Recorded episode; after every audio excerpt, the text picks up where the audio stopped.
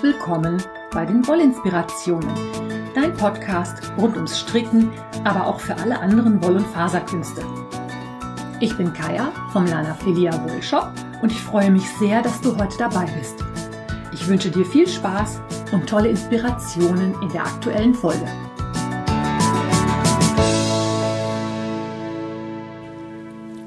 Hallo und herzlich willkommen. Die letzte Episode Wollinspirationen für 2020. Ich hoffe, du hast jetzt keinen Schock bekommen. Wir haben den Sonntag zwischen den Jahren. Das ist dieses Jahr der 27. Dezember 2020. Ich hoffe, du hattest einigermaßen erträgliche Weihnachtstage. Vielleicht auch ruhig und besinnlich. Vielleicht auch wegen Corona anders als die Jahre davor. Aber es besteht ja Hoffnung, dass wir im nächsten Jahr wieder Weihnachten feiern können, wie wir das gewohnt sind. Ich habe heute die letzte Episode des Jahres für dich. Und was bietet sich da mehr an, als einen kleinen Jahresrückblick zu machen? Aber bevor ich dir erzähle, was bei mir im letzten Jahr alles so los war, habe ich noch zwei Aktionen für dich, die ich dir gerne vorstellen möchte. Und zwar zum einen gibt es eine Tradition im Wollshop bei mir. Das ist eine Tradition, die habe ich von meiner Schwester übernommen, als der Wollshop noch von meiner Schwester Jule geleitet worden ist. Und zwar ist das die sogenannte Rauhnachtsaktion. Vom 26. Dezember bis zum 6. Januar kannst du hemmungslos bei mir im Shop einkaufen. Und für jeweils 50 Euro Warenwert bekommst du für deinen nächsten Einkauf einen Gutschein über 5 Euro. Das multipliziert sich natürlich. Also wenn du für 100 Euro einkaufst, kriegst du einen 10 Euro Gutschein und bei 150 Euro gibt es 15 Euro Gutschein. Die Gutscheine kommen per E-Mail zu dir ins E-Mail-Fach geflattert und sind ein Jahr gültig. Wer also ein bisschen davon profitieren möchte, kann jetzt gerne mal im Shop ein bisschen gucken gehen. Und dann möchte ich dir noch das Lana Filia Lotto vorstellen. Ich bin mir nicht sicher, ob ich das in den vorigen Podcast-Episoden schon gemacht habe. Ist ja egal, doppelt hält besser. Also, Lana Filia Lotto findet in meiner Revelry-Gruppe statt. Und zwar ist das eine Aktion, die wird betreut von Bianca. Die kennst du unter dem Nickname Sylphaen. Die hat sich bereit erklärt, das zu machen. Grundgedanke ist folgender. Man sucht sich zwölf Projekte aus, die man im kommenden Jahr stricken möchte packt die in kleine Tütchen, macht eine Nummer drauf von 1 bis 12 und jeden Monat wird eine Zahl gewürfelt. Das übernimmt dann die Bianca, die hat sich extra mit neuen Würfeln dafür eingedeckt. Es gibt ja aus dem Rollenspielbereich auch Würfel mit mehr als nur sechs Flächen. Also sie hat auch einen Zwölferwürfel sich dafür zugelegt, finde ich ja sehr süß. Und dann wird jeden Monat eine Zahl ausgewürfelt und das Projekt, was in der Tüte mit der Zahl ist, die für den Monat ausgewürfelt worden ist, das strickst du dann in dem Monat. Jetzt bin ich ja ein Freund von ähm, einfach und nicht so kompliziert und so. Äh, du kannst dieses Lotto in alle möglichen Varianten abwandeln. Du kannst hingehen und sagen, ich habe zwölf Paar Socken, wo ich nur einen Socken von habe, ich mache die alle fertig. Ich glaube, ich werde mir überlegen, ob ich jeden Monat ein Stück an meiner Indian Nights Blanket Decke weiter stricken werde, damit die mal in die Gänge kommt. Die liegt nämlich im Moment sehr ungeliebt in der Ecke, aber das war bei so einem Großprojekt ja abzusehen. Es gibt auch eine ganze Menge Leute, die einfach nur sagen, ich mache mit, aber ich nehme nicht zwölf, sondern nur sechs Projekte, weil mir das zu viel ist. Ist alles völlig frei. Es ist einfach nur eine Aktion, dass wir gesagt haben, okay, wir setzen uns zum Ziel, sechs oder zwölf Projekte im nächsten Jahr zusammen zu stricken. Vielleicht hast du da Lust zu. Schau da einfach mal vorbei. Die liebe Sylphaen ist da sehr rührig, kümmert sich um alles, verlinkt eure Beiträge mit den Listen, was ihr stricken möchtet. Es gibt auch die Möglichkeit, dass man hingeht und sagt, ich stricke sechs Projekte aus irgendwas vom Stash und oder sechs Projekte von Anleitungen, die schon ganz lange bei mir rumliegen. Da gibt es schon ganz viele Ideen. Findest du in meiner Revelry-Gruppe, verlinke ich dir natürlich wie immer in den Shownotes. So, das zu den Aktionen, die jetzt so im Moment anstehen. Und ansonsten wollte ich diese Episode dem Jahr 2020 widmen. Einmal zurückschauen, was ist alles gewesen, was waren meine Highlights, was habe ich gearbeitet. Also gestrickt, was ist so an Projekten entstanden? Was hat Spaß gemacht? Was habe ich gelernt? Und was möchte ich mir im nächsten Jahr vornehmen? Und dazu habe ich mich mal auf meine Revelry-Projektseite begeben. Ich habe ja schon mal erzählt, dass man bei Revelry für die Projekte auch sogenannte Tags vergeben kann. Und eins der Tags, die ich immer vergebe, ist das jeweilige Jahr, in dem ich das herstelle, weil ich dadurch einen ganz schnellen und einfachen Überblick bekomme über das, was ich im jeweiligen Jahr fabriziert habe. Und dann habe ich da mal eine Volkszählung gemacht, beziehungsweise eine Projektzählung, indem ich einfach auf den Tag 2020 geklickt habe. Und dann hat mir Revelry doch sage und schreibe 25 Projekte ausgeworfen. Ich bin ja echt ganz schön fleißig gewesen. Ich habe gestrickt mindestens drei Gnome, Klammer auf, ich nehme diese Episode schon ein bisschen vorm Jahresende auf. Vielleicht kommt noch ein weiterer Gnom dazu. Klammer zu. Ich habe gestrickt drei Tücher, drei Paar Handschuhe oder Stulpen. Ich habe ungelogen elf Paar Socken gestrickt. Ich weiß gar nicht, was ich das gemacht habe. Eigentlich hatte ich das Gefühl, ich hätte gar nicht so viele Socken gestrickt, aber meine Projektseite verrät mir da ganz was anderes. Ich habe einen Pullover bzw. eine Jacke gestrickt. Ich habe ein Babyset gestrickt und einen Schal und eine Mütze. Ich glaube, bei den Socken hat die Sock Madness echt richtig reingehauen, weil das waren ja alleine sechs Paar Socken, die ich im Rahmen der Sock Madness im Frühjahr gestrickt habe. Deswegen sind das so viele geworden. Aber was ich natürlich auch sagen muss, ich habe mir mal auch aufgeschrieben, was ich für neue Techniken und neue Tipps und Tricks und ähnliches gelernt habe und dabei festgestellt, dass das fast ausschließlich Sachen waren, die ich im Rahmen der Sock Madness gestrickt habe. Das heißt, für mich war das eine super steile Lernkurve bei der Sock Madness mitzumachen. Ich habe nämlich gelernt, also, ähm, wie man einen Möbius strickt, ich habe gelernt, wie man einen lettischen Zopf strickt. Ich habe das Zopfen ohne Nadel gelernt. Das sind Sachen, die ich im Rahmen der Sock Madness gelernt habe. Das sind drei verschiedene Techniken. Das finde ich schon echt ganz schön prima. Und ich habe mich in diesem Jahr ganz ausführlich mit ähm, Stranded Colorwork beschäftigt. Dazu hatte ich ja eigentlich einen Workshop für die Mainzer Wollkur geplant. Das ist ja aus bekannten Gründen leider ins Wasser gefallen oder dem großen C zum Opfer gefallen. Aber ähm, dadurch habe ich mich auch sehr viel mit der Theorie dahinter beschäftigt und denke, dass ich da jetzt auch so fit bin, dass ich wirklich Workshops geben kann. Ich hoffe ja aufs nächste Jahr, dass wir dann irgendwann wieder in einem Zustand sind, in dem wir größere Veranstaltungen ohne Maske und ohne Angst vor Ansteckungen machen können. Und wenn es nicht nächstes Jahr wird, dann übernächstes. Jedenfalls ähm, Stranded Colorwork ist etwas, das macht mir unheimlich viel Spaß. Ich habe unheimlich viele Projekte damit gestrickt und ich glaube, ich bin auch inzwischen, naja, gut würde ich jetzt nicht sagen, aber ich kann es inzwischen. Und es geht mir auch super von der Hand, also ich muss nicht mehr viel drüber nachdenken. Das ist auch etwas, von dem ich der Meinung bin, dass es eine Sache ist, die durch Üben einfach nur besser wird. Auch wir als in Anführungszeichen ältere Menschen, also nicht mehr Kinder, können neue Sachen lernen. Es dauert nur einfach ein bisschen länger und gerade beim Stranded Colorwork finde ich, braucht das Muskelgedächtnis einfach ein bisschen. Und wenn man das einmal raus hat, ist das wie Fahrradfahren, das verlernt man nicht mehr.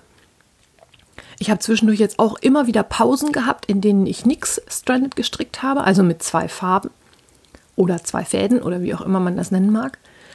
Aber wenn ich das wieder in die Hand nehme, geht das sofort wieder flupp wie nix, ist kein Problem. Es braucht ein bisschen Zeit, aber ich finde, der Aufwand lohnt sich. So, und was ich dann nämlich noch gelernt habe im Rahmen dieses Stranded Colorwork, ist das sogenannte Leatherback Jacquard. Das ist eine Technik, zu der werde ich auch noch mal eine gesonderte Podcast-Episode machen, weil bei meinen Kommentaren zum Podcast Geburtstag kam jetzt auch wieder, dass ihr da gerne was zu hört, also zum Stranded Colorwork.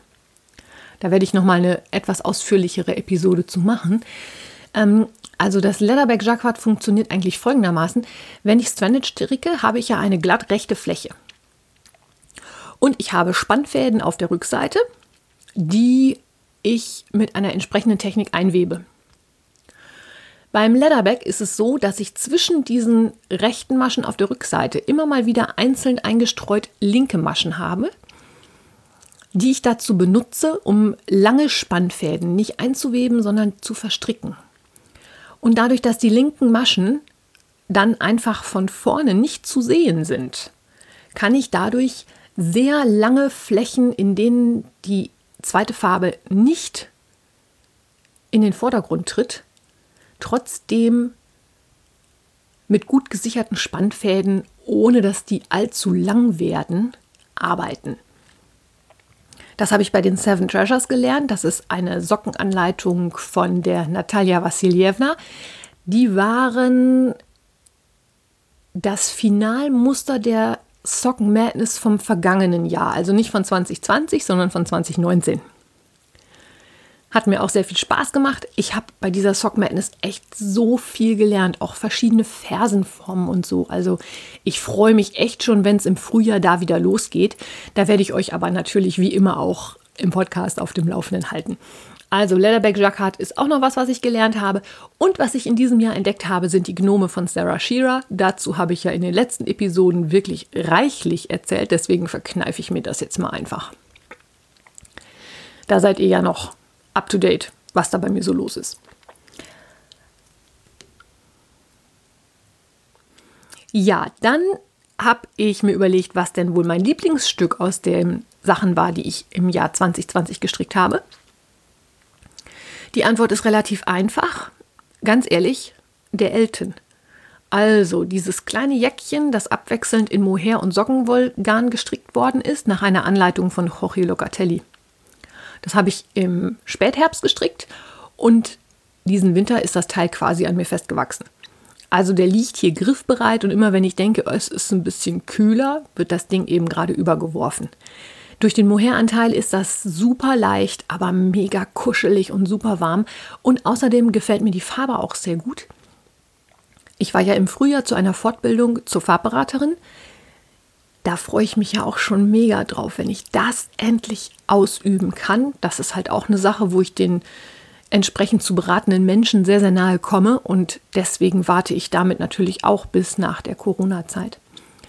Aber was mir natürlich passiert ist, ist, dass ich von einem warmen in einen kalten Farbtyp umsortiert worden bin.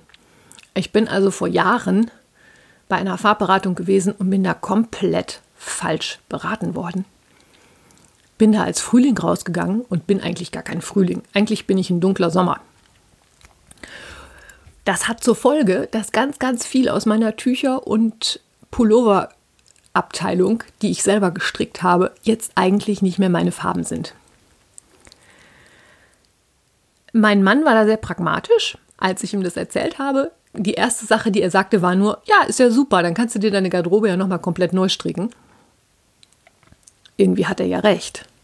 Andererseits ist es ja auch so, dass ich dann überlege, ja, du hast da echt viel Zeit, viel Geld, viel Muße reingesteckt in die Sachen, die du da im Schrank jetzt liegen hast. Und jetzt sollst du die auf einmal nicht mehr anziehen, nur weil die Farbe nicht passt.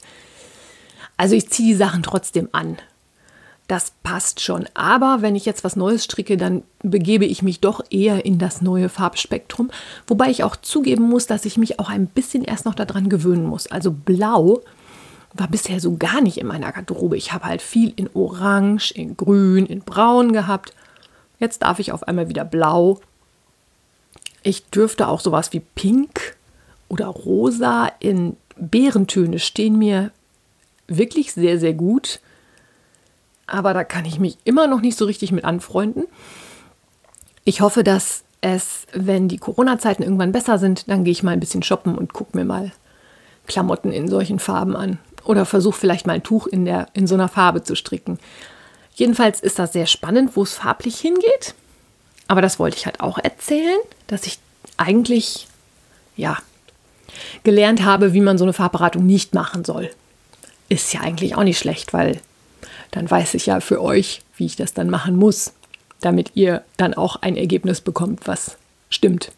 Ich habe es dann nachher auch selber gesehen. Also in diesen warmen Farbtönen sehe ich einfach nur fürchterlich aus. Aber gut.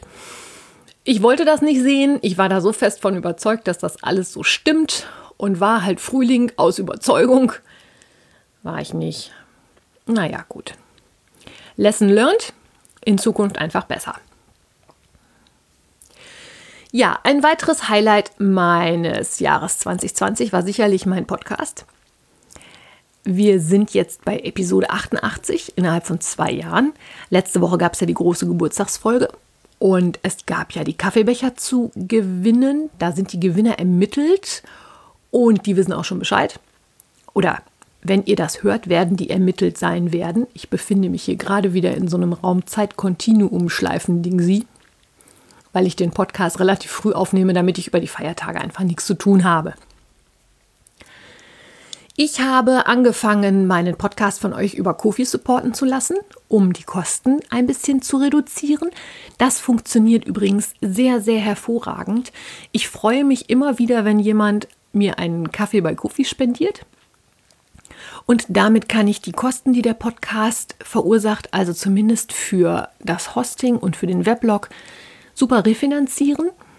Es wäre natürlich schön, wenn da noch mal ein bisschen mehr kommt, aber das wird mit der Zeit sicherlich werden. Ich habe ja auch entsprechend noch nicht so die riesengroße Reichweite. Es wird immer mehr. Darüber freue ich mich auch und ich bin echt happy über jeden Download. Ich freue mich wirklich und ich freue mich auch über jeden Kaffee. Also, wenn du mir einen Gefallen tun magst, kannst du mir bei Kofi einen Kaffee austun. Damit unterstützt du den Podcast natürlich. Oder aber du kaufst im Shop ein. Das ist natürlich auch immer möglich. Dann haben mir sehr gut gefallen die vielen, vielen, vielen Online-Veranstaltungen. 2020 war definitiv das Jahr der neuen Wege. Man musste einfach mal was ausprobieren. Wir stricken regelmäßig in meiner Revelry-Gruppe immer noch dreimal in der Woche auf unserem Jitsi-Server. Da hat sich inzwischen ein wirklich feiner, netter Kreis zusammengefunden aus ganz vielen Strickern, die regelmäßig dabei sind, die auch inzwischen weitere Freundschaften pflegen, sich kennen und schätzen gelernt haben. Das war wirklich toll. Genauso wie der Adventskalender, den ich von meiner Revelry-Gruppe geschenkt bekommen habe. Das ist sicherlich auch eines der Highlights in diesem Jahr. Macht mir im Moment auch noch sehr viel Spaß. Mein Adventskalender geht übrigens bis zum, ich glaube, 7. Januar. Also ich habe noch eine Menge auszupacken. Da haben sich so viele beteiligt, dass der Adventskalender länger als bis zum 24. Dezember läuft. Ist auch eine tolle Sache, ne? Ich darf noch viel länger was auspacken. Ja, dann war ein Highlight meines Jahres sicherlich auch, dass ich mir ein E-Piano gekauft habe. Dazu bin ich eigentlich gekommen wie die Jungfrau zum Kind. Damit passt es wieder zu Weihnachten. Habe ich den Bogen jetzt nicht grandios geschlagen. Jedenfalls war einfach nur mal die Frage, wer sich denn mit sowas auskennt. Und dann habe ich doch glatt ein gebrauchtes E-Piano hier in der Nähe für erschwingliches Geld angeboten bekommen und klimpere jetzt fleißig vor mich hin. Das war Ende Oktober. Ich bin schon so weit, dass ich so kleine Weihnachtslieder so ein bisschen spielen kann. Ich finde das schon ganz gewaltig. Habe mir dann einen tollen Online-Kurs ausgesucht. Achtung, Werbung. Und zwar bei Zappiano. Das ist ein Schweizer, der das veranstaltet. Da kostet so ein Kurs 30 Euro oder 29. Und ich finde, er macht das ganz großartig, kommt meiner Art zu lernen sehr entgegen, weil es auch aufs moderne Klavierspielen ausgerichtet ist und nicht auf das Spielen von klassischem Klavier. In dem klassischen Klavier wird halt alles ausnotiert. Beim modernen Klavier hat man da deutlich mehr Freiheiten und es klingt trotzdem toll. Das gehört sicherlich auch zu meinen 2020 Highlights. Und nachdem ich jetzt erzählt habe, was 2020 alles toll war, habe ich jetzt noch so einen kleinen Ausblick, was ich denn 2021 alles so vorhabe. Also zum einen gibt es natürlich wieder die üblichen Eventverdächtigen bei Revelry. Dazu gehört sicherlich die Sock Madness, die jedes Jahr stattfindet. Dazu gehört sicherlich auch die Tour de Vlies. Das ist das Spin-Event, das jedes Jahr stattfindet. Und nächstes Jahr gibt es auch wieder Ravelanic Games. Ravelanic Games finden immer im Zusammenhang mit den Olympischen Spielen statt. Und die sind ja auf das Jahr 2021 verschoben worden. Das heißt, die Ravelanic Games werden auch erst 2021 stattfinden. Alles Aktionen, über die ich dich dann natürlich auch noch zeitnah auf dem Laufenden halten werde und dir erzählen werde, wann du was wie machen kannst, wenn du teilnehmen möchtest. Dann habe ich natürlich ähm, Projekte, die ich gerne fertig machen möchte. Und zwar zum einen meine Indian Nights Blanket, also die große Stranded Colorwork Decke. Tja, ich hoffe, dass ich da jetzt irgendwann mal die Kurve kriege und weitermache. So richtig Lust habe ich nämlich im Moment nicht. Genauso wenig wie auf den Peace Sweater. Den habe ich ja schon vor über einem Jahr angefangen. Der kam schon im letzten Jahresrückblick vor und er liegt immer noch in der Ecke und schaut mich vorwurfsvoll an. Was allerdings auch daran liegt, dass ich da ganz, ganz viel geribbelt habe. Also ich war schon, der wird von unten gestrickt, ist ein Overall Colorwork in einem dunklen Rot mit einem etwas helleren, ja, so altrosa Puderton kombiniert. Ich war schon fast bis unter die Arme und habe dann festgestellt, dass das alles nicht so der Burner ist, wie ich das gestrickt habe und habe neu angefangen und dann hat mich die Lust verlassen. Ich muss mir jetzt echt mal was überlegen. Also mm, ich habe schon verschiedene Ideen gesehen, wie man sich ein bisschen dazu zwingen kann, solche Projekte abzuarbeiten. Eine Idee war, dass man ein bestimmtes Hörbuch nur dann hört, wenn man an so einem Alt-UFO arbeitet. Oder dass man einen Tag in der Woche komplett für diese Sachen reserviert, dass man also wirklich auch sieht, dass Fortschritt gemacht wird. Die Idee mit dem Hörbuch gefällt mir im Moment ganz gut. Äh, ich weiß allerdings noch nicht, welches ich dafür nehmen soll. Und zu den Entertainment-Tipps komme ich ja gleich noch. Das sind jedenfalls die beiden Projekte, die ich definitiv mit ins neue Jahr nehmen werde, die als Langzeitprojekte vielleicht auch, ja genau, vielleicht auch gehen die in den Macht das UFO fertig Fall vom Frickelcast. Der findet nämlich wieder im Januar statt. Da geht es wieder darum, alles, was an unfertigen Objekten noch so rumliegt, fertig zu machen. Das hat letztes Jahr bei mir relativ gut funktioniert. Mal schauen, vielleicht kann ich mich damit auch dieses Jahr motivieren und da mal reinhauen und mal gucken, dass ich diese Projekte voranbringe. So, aber was ich auf jeden Fall definitiv fürs nächste Jahr ganz groß auf der Liste stehen habe, ist Spinnen. Ich glaube, ich habe im 2020 vielleicht zwei Stunden am Spinnrad gesessen. Und das finde ich jetzt ehrlich gesagt ziemlich wenig. Ich spinne eigentlich total gerne. Ich finde, es ist so ein meditativ und entspannendes Handarbeiten. Aber ich bin irgendwie absolut nicht dazu gekommen. Ich weiß auch nicht, woran das liegt. Die Spinnräder stehen hier. Ich habe ja sogar zwei. Ich folge auch vielen, vielen Leuten, die tollen Spin-Account haben, die tollen Spin-Content haben, nicht Account. Oder die einen Spin-Account haben, kann man ja auch sagen aber irgendwie kriege ich die Kurve nicht. Und jetzt habe ich bei der Sock Madness Gruppe bei Revelry gelesen, es gibt eine Aktion, die heißt 12 Days of Spinning. Es gibt ja im englischsprachigen Raum die Tradition der 12 Days of Christmas. Das ist auch diese Zeit zwischen den Jahren vom 26. Dezember bis zum 6. Januar. Und habe mir jetzt vorgenommen, dass ich also spätestens dann mich hinsetzen werde und jeden Tag eine Viertelstunde ins Spinnrad gehe. Komme, was wolle, egal was passiert, damit ich einfach vielleicht wieder ein bisschen den Dreh kriege. Ich habe ja auch schon mal angefangen, die Jan-Uni zu machen. Also wirklich was übers Spinnen zu erzählen, über verschiedene Fasern, über verschiedene Möglichkeiten, Garne zu verspinnen.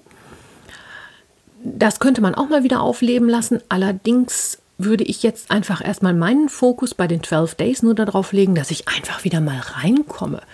Ich habe nämlich das Gefühl, wenn ich mich da hinsetze, ich kann das bestimmt gar nicht mehr. Ich muss bestimmt erstmal wieder ein bisschen üben, mich wieder ein bisschen einfriemeln und auch die verschiedenen Einstellungen vom Spinnrad wieder nachgucken. Ich habe ja mit dem Michi auch ein technisch etwas anspruchsvolleres Rad. Das ist ja nicht nur einfach hinsetzen und los spinnen. Da muss man ja auch gucken, welche Übersetzungen man gerade nimmt, damit es passt. Man darf gespannt sein. Ähm, in der nächsten Podcast-Episode, die dann ja schon im neuen Jahr erscheinen wird, kann ich da vielleicht schon was dazu sagen, ob das geklappt hat oder nicht. Also einer meiner Vorsätze ist definitiv nächstes Jahr mehr Spinnen. Ja, und zu guter Letzt habe ich noch zwei Entertainment-Tipps für dich. Beziehungsweise Den einen Tipp kennst du schon, das ist nämlich mein Podcast des Jahres 2020. Da erzähle ich sicherlich nichts Neues, wenn ich da den Tollkühn-Podcast erwähne. Das sind halt Max und Ramon, die zusammen die Bücher vom Herrn der Ringe lesen und dann Kapitel für Kapitel besprechen. Den Podcast habe ich im Frühjahr, glaube ich, schon mal vorgestellt, deswegen mache ich das hier jetzt auch noch mal ein bisschen ausführlicher. Ich habe mir dazu das Hörbuch geholt und höre also abwechselnd ein Kapitel im Hörbuch und dann eine Episode vom Podcast. Leider Gottes bin ich ein bisschen hinterher, weil ich im Moment aus irgendwelchen Gründen auch wenig Podcast höre. Ähm, ich höre zurzeit sehr viel Hörbücher. Ich habe ja in der vorletzten Episode erzählt, dass es diese Hörbücher von Christoph Marzi gibt zu Lycidas. Und die habe ich mir jetzt wieder vorgekramt, weil ich finde, die passen einfach so schön zur Weihnachtszeit. Die sind einfach auch sprachlich so, ja, ein bisschen archaisch kann man vielleicht sagen. Das passt einfach wunderbar, weil sie sind ein bisschen an Charles Dickens angelehnt und Dickens mit seiner Weihnachtsgeschichte ist ja auch so ein Thema. Ich habe übrigens kürzlich die ähm, Muppets Weihnachtsgeschichte als DVD gekauft. Das ist traditionell so eine Sache, die wir gerne Weihnachten gucken. Letztes Jahr Weihnachten haben wir sie uns beim Streamingdienst ausgeliehen. Dieses Jahr ist es mir bei Zeiten eingefallen und ich habe gedacht, okay, dann kaufst du sie jetzt mal, damit wir Heiligabend die Muppets Weihnachtsgeschichte gucken können.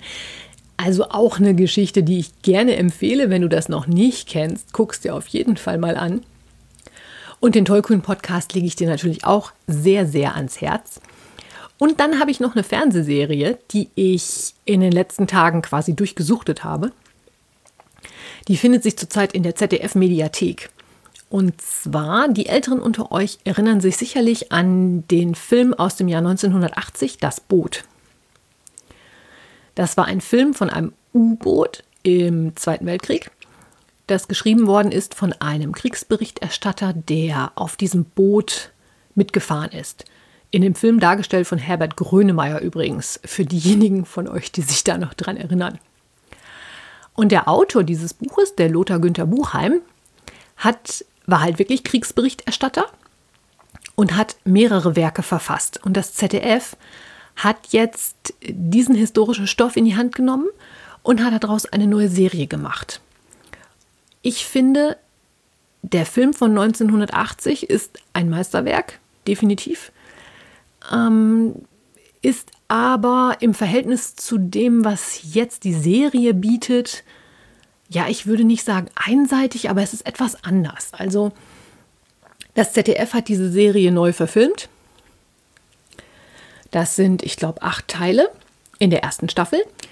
Die kannst du jetzt in der Mediathek schauen, weil nämlich ab dem 27. Dezember, also eigentlich ab heute, erscheint die zweite Staffel. Auch in der ZDF-Mediathek, auch im ZDF-Fernsehen kann man sich dann dort ansehen. Und deswegen war die erste Staffel jetzt auch schon wieder freigegeben, dass man die ansehen kann. Die Sachen sind ja nicht immer unbegrenzt in den Mediatheken. Ich fand diese Serie sehr, sehr gut gemacht. Es geht halt weiterhin um U-Boot-Krieg im Atlantik im Zweiten Weltkrieg. Im Gegensatz zu dem Film damals spielt die Serie allerdings auch an Land. Wir haben als ja, Protagonisten quasi ein Geschwisterpärchen, also den Bruder, der als Funker auf dem U-Boot dient und die Schwester, die als Sekretärin bei der deutschen Besatzungsmacht arbeitet. Sehr spannend fand ich aber auch, dass in, diesem, in dieser Serie es nicht mehr nur um Deutsch ging, sondern dass auch der Widerstand in der französischen Resistance eine Rolle zu spielen beginnt und auch der Widerstand innerhalb der Wehrmacht. Ich möchte jetzt nicht zu viel verspoilern, nur so viel, der Bruder ist da in Machenschaften verstrickt, die ihn eigentlich dazu bewegen, dass er desertieren will und dass er flüchten will. Und äh, die Schwester, die eigentlich eher so sehr deutsch ist und sehr hinter diesem Nationalsozialismus steht, wird dadurch in diesen Widerstand reingezogen und beginnt auch ihre Meinung zu ändern. finde ich sehr interessant gemacht.